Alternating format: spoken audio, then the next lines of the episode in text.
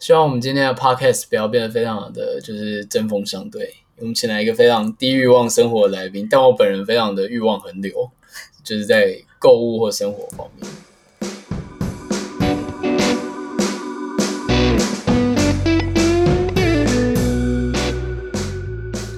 我我需要自我介绍吗？可以可以。好，那就大家好，我是曼奴，然后目前是全职在家工作的一个人。那主要收入来源目前是 Medium 的稿费收入。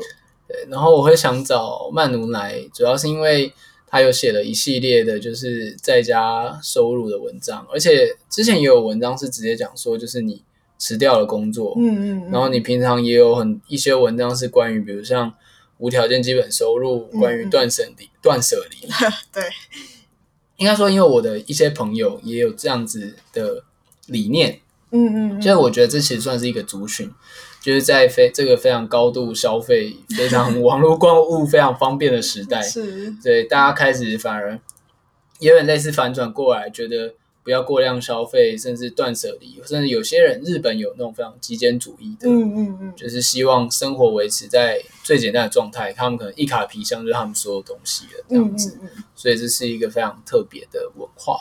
对，其实你刚刚提到有蛮多各种概念，我不确定就是是不是每个人都有懂，但我觉得可以分别讲一下。譬如说，你刚刚先提到断舍离，这个应该是大家目前最常听见的一个概念。呃，你有在脸书上加一些类似的社团吗？我自己有加各种，譬如说收纳狂的日常，类似这种名字，或者是什么断舍离那类的社团。那里面的人其实都会分享很大量自己，譬如说丢掉家里所有家具，然后让家里看起来像是刚建成的那种 建案一样，就大家都会分享那个。那我一开始其实会开始碰到。断舍离这个议题的时候，有有一部分是起源于我加入了这些社团，然后本来只是抱一个看热闹的心情，想说怎么有可能把家里变得那么空啊？但是发现他们做了之后，真的哎，都很都很快乐的感觉，只是感觉，所以我才去有去看相关的书与资料，对，然后就是断舍离嘛，然后哈，再来就是会碰到一个就是极简主义。我是觉得这样子有点循序渐进的感觉，因为一开始就会先 focus 在丢东西，嗯，杂物很多这个方面，然后到极简主义会变成说，你会开始关注哪些物品是自己真正需要的。对，那那两个关注的层面，一个是丢东西，一个是留住自己真正想要的东西。那我觉得这两个就是一个不同的层次，然后再。更进一步，可能就到你刚刚说的有一个叫基本收入。虽然我觉得基本收入跟这些混在一起好像怪怪的，但是我觉得还是可以稍微讲一下。嗯、那基本收入是我之前在前公司工作的时候，是有一个面试者来，然后他跟我说他在台湾无条件基本收入推广协会工作。那时候一听就觉得、嗯、哇，这是什么东西啊？我完全没听过这是什么。然后后来去 Google 才知道基本收入是什么。以防有人不知道，我觉得可以先讲一下，基本收入大概就是，呃，定期无条件的向每个人发一笔固定的现金，那你不用承担任何义务，你不用保障你要去工作，你也不用保障说你月收低于多少才可以拿这笔钱，就是无条件的，所有人对对对，每个月都领一样的钱这样子，对，没有错，这是他的就是。最基本的一个前提。那我那时候本来一开始看到这个概念，我其实就是觉得，呃，怎么可能？开玩笑吗？就是没有工作就发给你钱，那全世界的人不就都 烂在家里？对对对，我就是那样想的。但我后来去接触一些相关的书。这里就不赘述，但是有兴趣可以去借。基本收入现在台湾大概有三四本书，我觉得每一本可以挑就是自己喜欢的去看。那其实里面就会把一些常见，像我刚刚讲的那个迷思，算是迷思吗？嗯、就帮你用各种角度去澄清这些问题。嗯，那我觉得看完之后有种哦，新世界的开关被打开的感觉。然后我去才重新去想说。那我自己在这个社会里的地位是什么，以及我自己要用什么方式生活在这个世界上，这种比较悬的问题。嗯、对，所以你的启蒙就是来一开始是来自于加入那些社团，嗯，然后还有读了这些书之后，所以它是有点像渐进式，就是你有这样子，就是重新思考自己就是真正需要什么之后，然后才渐渐的走到说，呃，比如说像辞了工作，有更多自己的时间，嗯，然后省掉生活中就是不必要的物品这样子。嗯，其实中间刚我漏讲了一个，有一个有一本书影响我蛮深，一个作者或许可以讲作者，嗯、因为他现在在嗯 Vocus 方格子上面也有在写作，嗯，他叫杨宗翰，然后他是一本书《空屋笔记》的作者。哦，我知道他。对对对，嗯、他就是在提倡说，嗯，他在提倡分享主义。有点像是这个社会上的资源生产出的东西已经太多，他提倡大家就是交换彼此手上有的资源，免费的，然后就可以永续的活下去，就是一个听起来非常理想主义的人。嗯，但我看了他的书，有觉得说，嗯，他有在里面提到很多国外的状况，是譬如说他们有占领空运动，嗯，呃，路上有一些闲置的房子。他们就直接进去住，也不用跟政府拿建造什么的，然后自己在里面自力更生，建垃圾桶里那种还很好，但是过期了，所以法律规定不能吃的那种食物。嗯，然后就看了那本书之后，就觉得这个世界怎么会有人这样子生活？嗯，对对对，又是另外一个新世界。对，所以就像你刚刚说的，也有加入社团，然后看了各种杂七杂八的书，然后认识一些。奇怪的人，所以才慢慢把我导向现在这个自己自愿离职，然后现在目前在家工作已经满一年左右的一个生活状态。工作的内容大部分就是呃文章的写作的网，就是 Medium 上面的收入。嗯，然后跟你现在，因为像我认识你的时候，其实主要是你以前在。女人迷担任设计师，嗯、就是这个过往是我比较认识，所以现在你 自己也会比如说做一些设计结案之类的。呃，会会会，因为我在前公司基本上是做平面设计跟 UI UX 设计。嗯，对。那我离职之后，比较以个人的姿态比较难去接 UI UX 的工作，因为没有工程师嘛，嗯、所以其实主要是接平面设计的案子。那平面设计加平常写作的稿费收入。然后差不多就是这样的收入去摊我整个生活的开销。嗯，呃，其实我个人也会多少有点向往这样子的生活形态。嗯，那刚刚想我是一个非常物欲横流的人，所以基本上我工作之后，我买了非常多的东西，嗯、而且我我也没有到讨厌那些东西，我觉得我买的是我必要的。嗯嗯嗯，对，但是。像呃，像过这样的生活，我觉得我首先会想到的难处是说，就是一个人来说的话，是非常的轻松的，嗯，嗯，就是因为你都知道自己需要什么，但是对，就是做这件事情，比如说像是比如说家庭、朋友或同事，会不会有其中不理解的人？而且有时候，就比如像我举个例子好了，嗯、就像减肥好了，嗯、你就会很难不避免。就是有同事或朋友的大量的聚餐，然后因为面子的关系，没有 没有办法拒绝吃那些东西，然后你的减肥就失败这样子。对对，那像是比如说走到这个低欲望生活，会面面面对类似的困难吗？比如说一定要出席一些什么聚会，一定要花钱的场合。嗯，我可以理解你说的，其实有点像，嗯，我先从我刚开始学设计的时候，我认识一个朋友，然后他知道我在学设计。他有一天跟我去书局挑什么生日卡片，嗯，然后他就跟我说：“哎，你们学设计的会不会觉得我挑这张很丑？”嗯，然后我那时候其实一点都不觉得那个很丑，因为我觉得我没有资格对别人说三道四的。然后这个经验一直在我脑海里发酵，然后我后来就觉得说，别人好像会因为我在做什么事情而认为我是那件事的佼佼者，然后就会很害怕。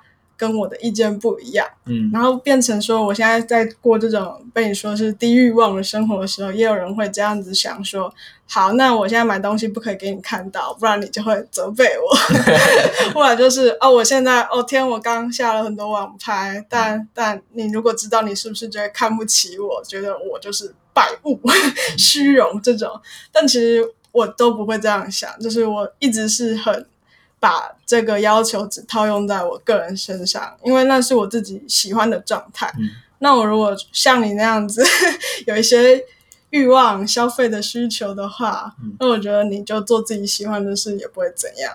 那因为我现在选择目前的生活方式是我自己比较自愿成为的样子，而不是说有人逼迫我。那我觉得这个可能是比较大的重点。嗯。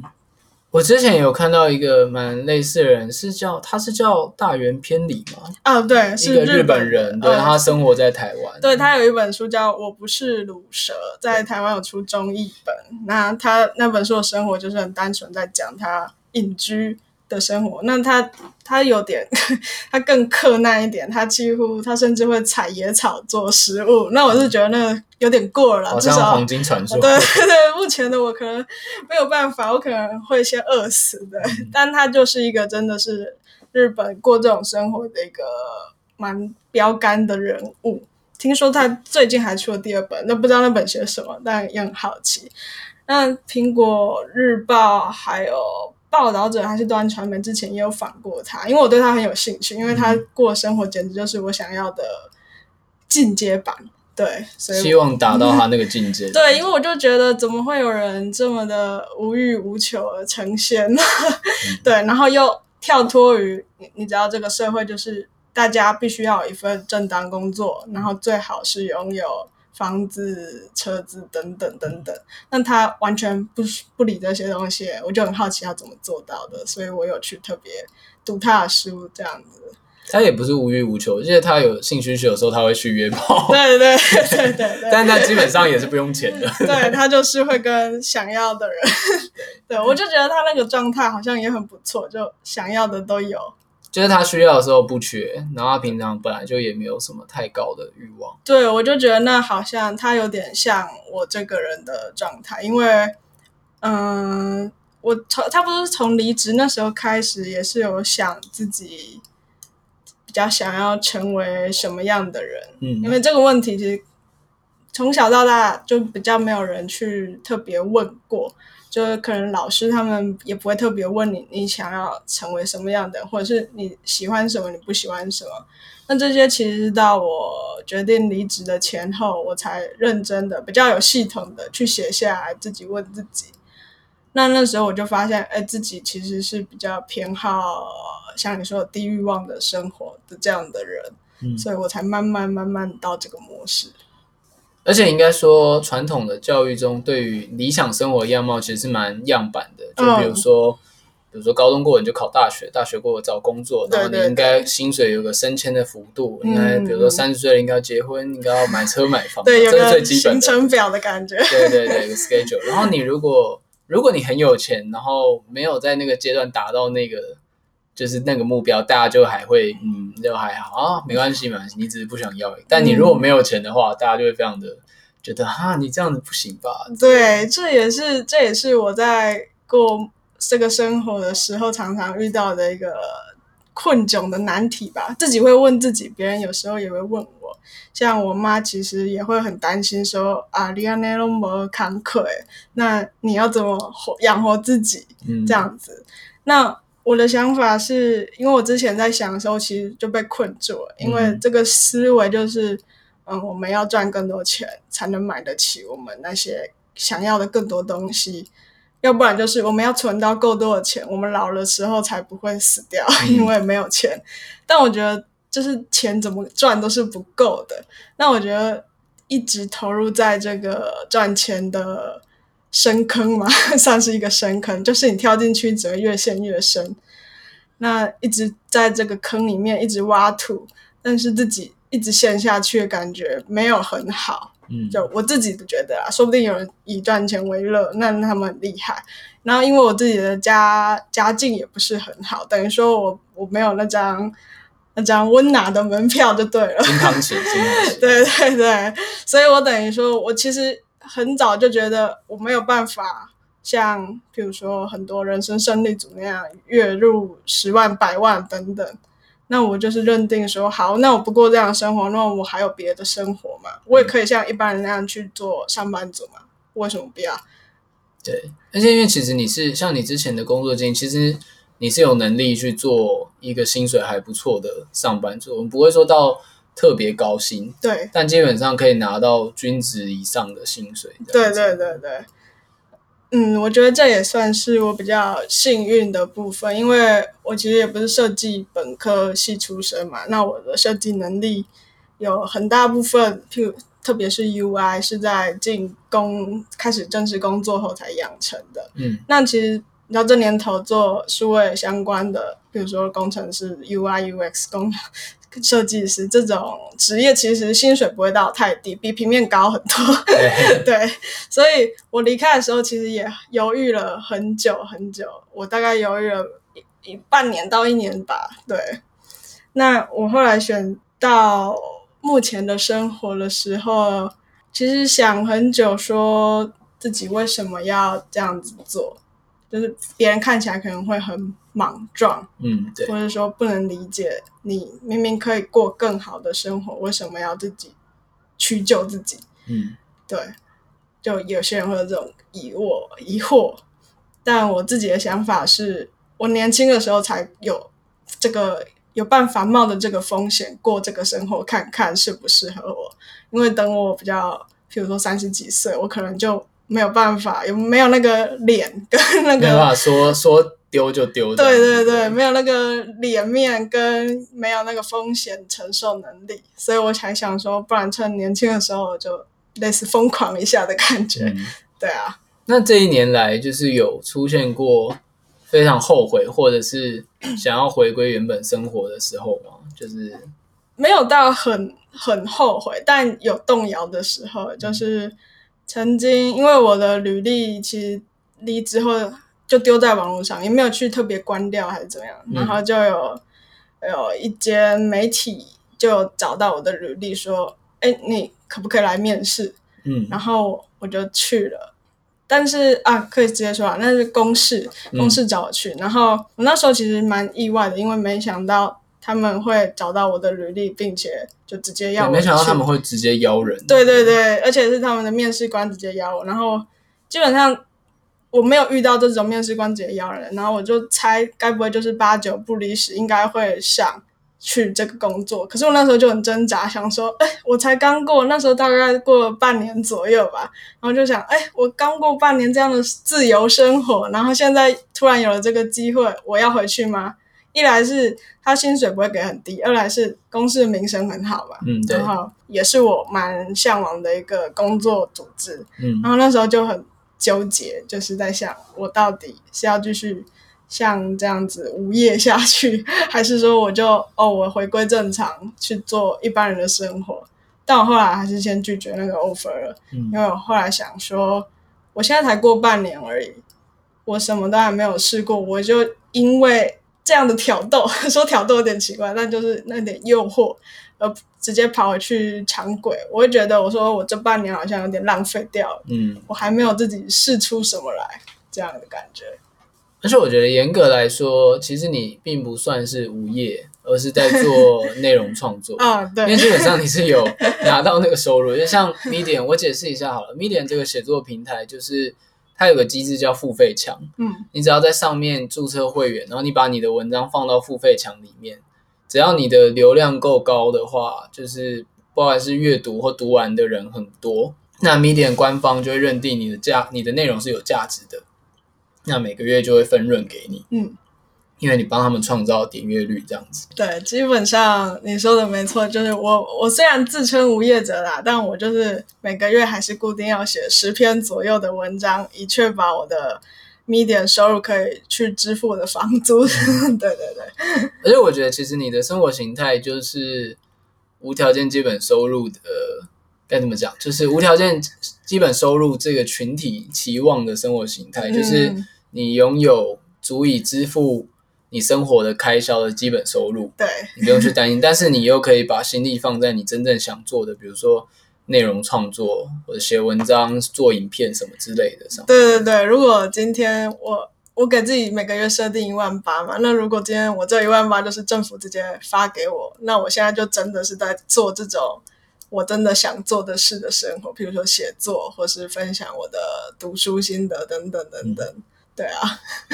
那就像你讲的，像因为像之前说断舍离会有一个群体嘛，嗯，那像这样子就是，比如说比较偏降低生活欲望，或者是在家工作，有点类似，就是让生活变简单，他们会有一个群体或互相认识的人吗？嗯，他们会在像我，像我是在脸书社团知道有这样的一群人，这群人很奇怪，通常是女性，我不知道为什么。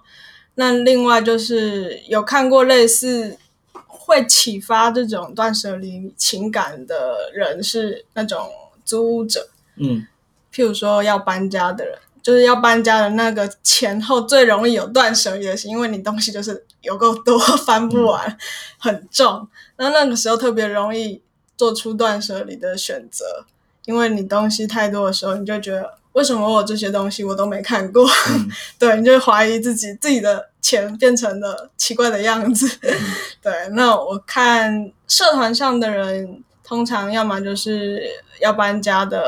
或或者是专门打理家务的女性，然后也有少数男性，但真的没没看到很多啦。对啊，可能男性被灌输的就是要不断的就是对他们也可能，没有介意那么多。对。另外想问说，因为差不多到这个时机，差不多刚满一年嘛，嗯，对。那接下来的话，会想继续这样的生活形式吗？嗯，现在刚满一年，其实我还蛮开心跟意外的，因为我本来。我比较悲观，我本来想说可能半年我就该回去工作，存款用完，但我没想到自己撑得了一年，所以我有点。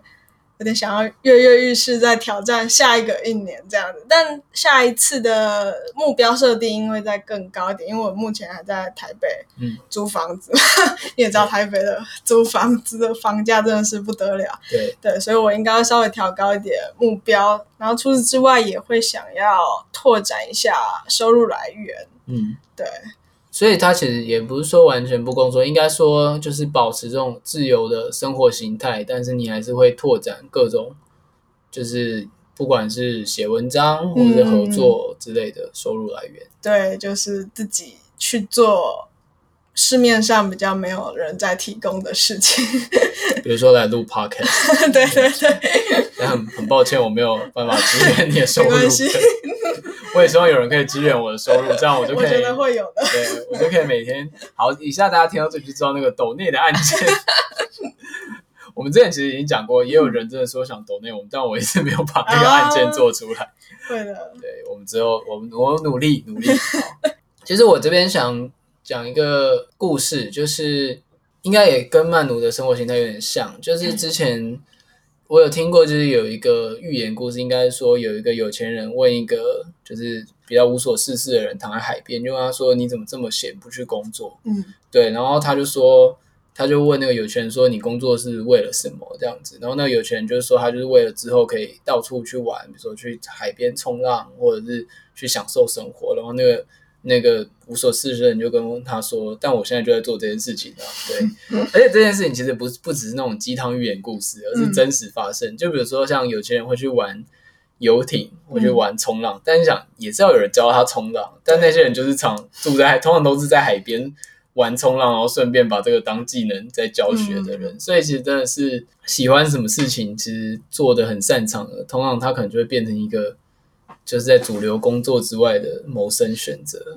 对，其实 这个我也听过这个寓言故事。然后我那时候正正好在想有点相关的事，就是大家都说，就是年轻时要多赚钱，然后老的时候才不会怎么样怎么样。嗯。可是我就想说，那年轻的时候你体力好、健康好的时候，你在做最消耗健康的事。那等你老了，你没有办法动了。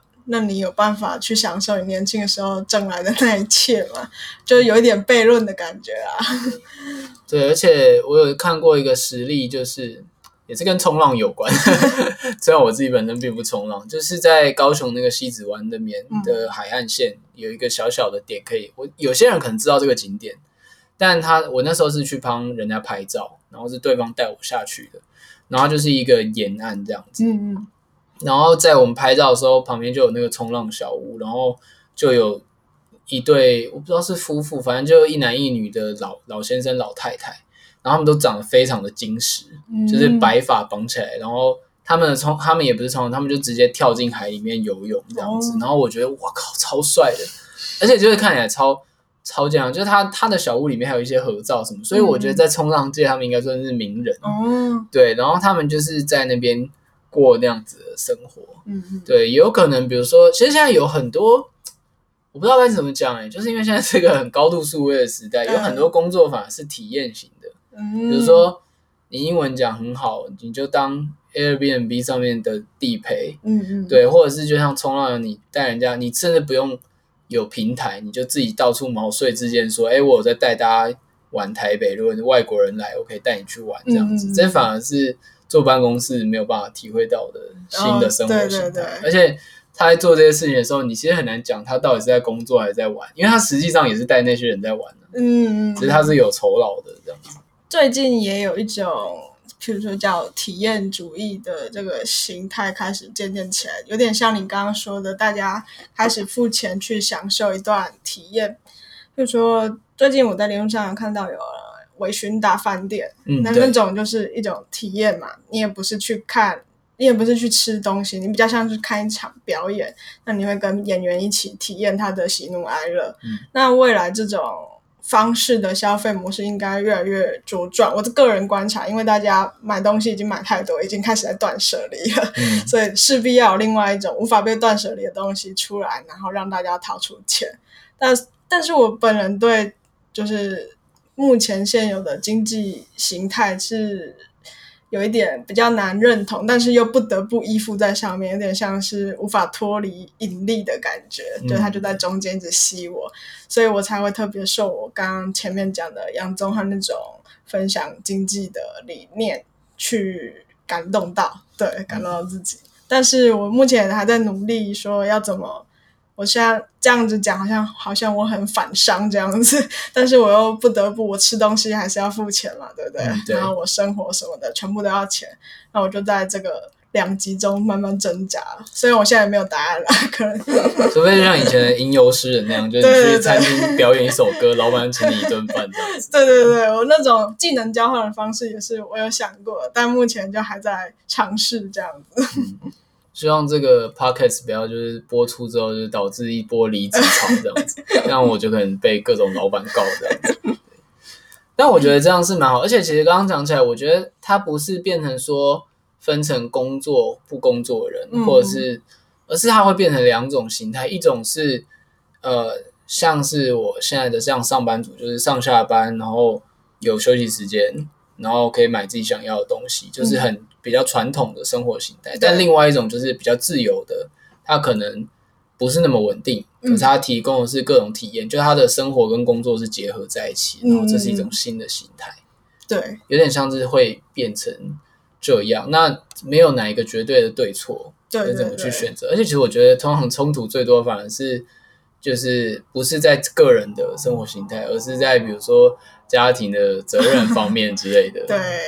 对，因为像我自己其实也有学贷还没还完嘛，嗯、所以其实那时候离职的时候其实是瞒着家里的，嗯、所以等到他去年公投，那前后才知道，那他也是有震惊到，但没有意外的，没有说什么，有点让我出乎意料。对，我本来以为会遭受反对，结果哎没有，他就可能会想说，哎，你已经离职一阵子，居然也都没事 这样子。对。好，那非常谢谢曼奴今天来跟我们分享，就是一路以来的心境。我觉得比较感动的是，我觉得想象起来其实没有那么困难，因为大部分的人对于抛弃工作，应该说抛弃一份稳定的正职工作这件事情是非常恐惧的。对，但我觉得恐惧它的根源。是来自不了解，因为你不知道抛弃之后会过什么样的生活，所以我才在离职前做了很多准备，譬如说看大圆 篇里的书啊，看杨宗翰的书等等，去看离职之后没有工作生活是什么样子。那你有个底之后，你去做这件事就自然不会那么恐惧。好，那我们在此鼓励年轻而且厌世、讨厌工作的朋友们，就可以。努力的去飞，去摸索自己的生活形态。但建议还是要有一笔存款，先有一笔存款。好，好，我努力，我也是有点想要尝试，但我努力。好，对，我现在要，我可能要先开始降低欲望。对，没问题。我上个礼拜才疯狂网购过，对，所以我我需要一点时间。慢慢来。好，那感谢大家今天的收听。如果你喜欢你也喝牛奶这个节目的话，欢迎分享给朋友们，然后也可以把你们的意见，不管是透过脸书粉砖或者社团，都可以跟我们说。因为大家应该之前也都有看到，我们是真的会回大家意见，也希望大家可以回馈给我们。那如果不吝啬的话，请帮我在 iTunes 或者其他 Podcast 软体给一个高分的评价。这样可以让更多的人看到，也可以让我们节目继续进行下去。谢谢大家，拜拜。